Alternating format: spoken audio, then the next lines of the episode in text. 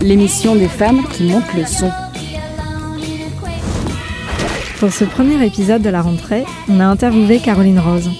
Compositrice et guitariste originaire de la Forêt Noire, elle nous a parlé entre autres de la différence entre la France et l'Allemagne quand on est une adolescente qui veut devenir musicienne et de ce qu'il se passe quand une fille fait du death metal. Donc euh, moi je suis franco-allemande et j'ai commencé la musique en Allemagne, euh, à l'école, euh, dans la chorale. Et puis très rapidement, lorsque j'avais 12 ans, j'ai découvert les Riot Girls. et donc j'avais vraiment envie de monter des groupes. Et c'est vrai qu'en Allemagne c'était plus simple de monter des groupes. je suis arrivée en France ensuite à 15 ans et j'ai remarqué que c'était déjà pas le même rapport à la musique et notamment aux filles qui font du rock ou du metal ou ce genre de musique. Donc euh, voilà, c'était ma première, euh, ma première désillusion, c'est quand je suis arrivée en France à 15 ans, mais j'ai tenu bon et j'ai continué à monter des groupes. En Allemagne, on a un rapport un petit peu plus sain euh, avec les femmes qui font du rock en tout cas. C'est plus normal, savoir jouer d'un instrument, c'est pas quelque chose qui est vu comme incroyable. Alors que même encore aujourd'hui, euh, j'ai fait rock en scène récemment, euh, je me suis fait interviewer et puis il y a un intervieweur qui m'a dit Mais Caroline, euh, est-ce que tu sais vraiment jouer de la guitare ou est-ce que c'est pour le style? Et il m'a dit, il m'a précisé et c'est une vraie question.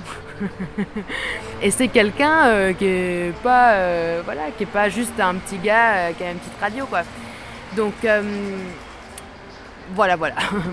J'ai l'impression qu'en France, on a du mal à imaginer une femme musicienne qui sait de quoi elle parle, connaît très bien son instrument et euh, qui est épanouie dans sa carrière tout simplement en fait. Je, pense qu'il y a beaucoup d'ignorance en fait et il y a beaucoup de gens qui ne sont pas habitués à voir une fille prendre cette place de façon naturelle parce que la colère, euh, la rage, toutes ces émotions qui sont beaucoup exprimées dans le rock et dans le métal, sont propres aux hommes euh, normalement. Alors que bon, bah, on sait très bien que c'est pas vrai. Euh. Je pense que même euh, lorsque on veut défendre un truc très punk ou quoi, on nous demande quand même d'avoir une cohérence dans l'image. Il faut quand même ressembler à quelque chose. Il faut quand même que ça donne envie. Alors que par exemple Meatloaf, moi je suis désolée, il donne pas envie quoi. Et d'une façon générale, euh, une nana qui va faire du rock ou du métal va se faire juger même par ceux qui n'en écoutent pas, qui vont dire bah, c'est bizarre, tu cries comme ça au lit. Euh, voilà, c'est des genres de, questions qu'on peut, me, peut me poser par exemple. Il y a quelques années, il y a dix ans, je faisais du death metal, du brutal death metal, avec un groupe qui s'appelle Psychobolia. Donc on a sorti un album où j'ai fait toutes les paroles, je faisais le chant et donc j'écrivais toutes les paroles. Et l'album, comme beaucoup d'albums de death metal, ont un nom un peu bizarre et un peu sanglant. L'album s'appelait Fisting You All. Donc tous vous fistez.